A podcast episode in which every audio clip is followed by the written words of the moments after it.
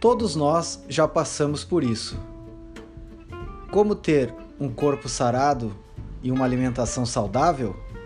E é por isso que eu estou aqui, para toda semana dar dicas de treinamento, de alimentação, mas principalmente mudanças de comportamento para adquirirmos hábitos saudáveis na nossa rotina diária.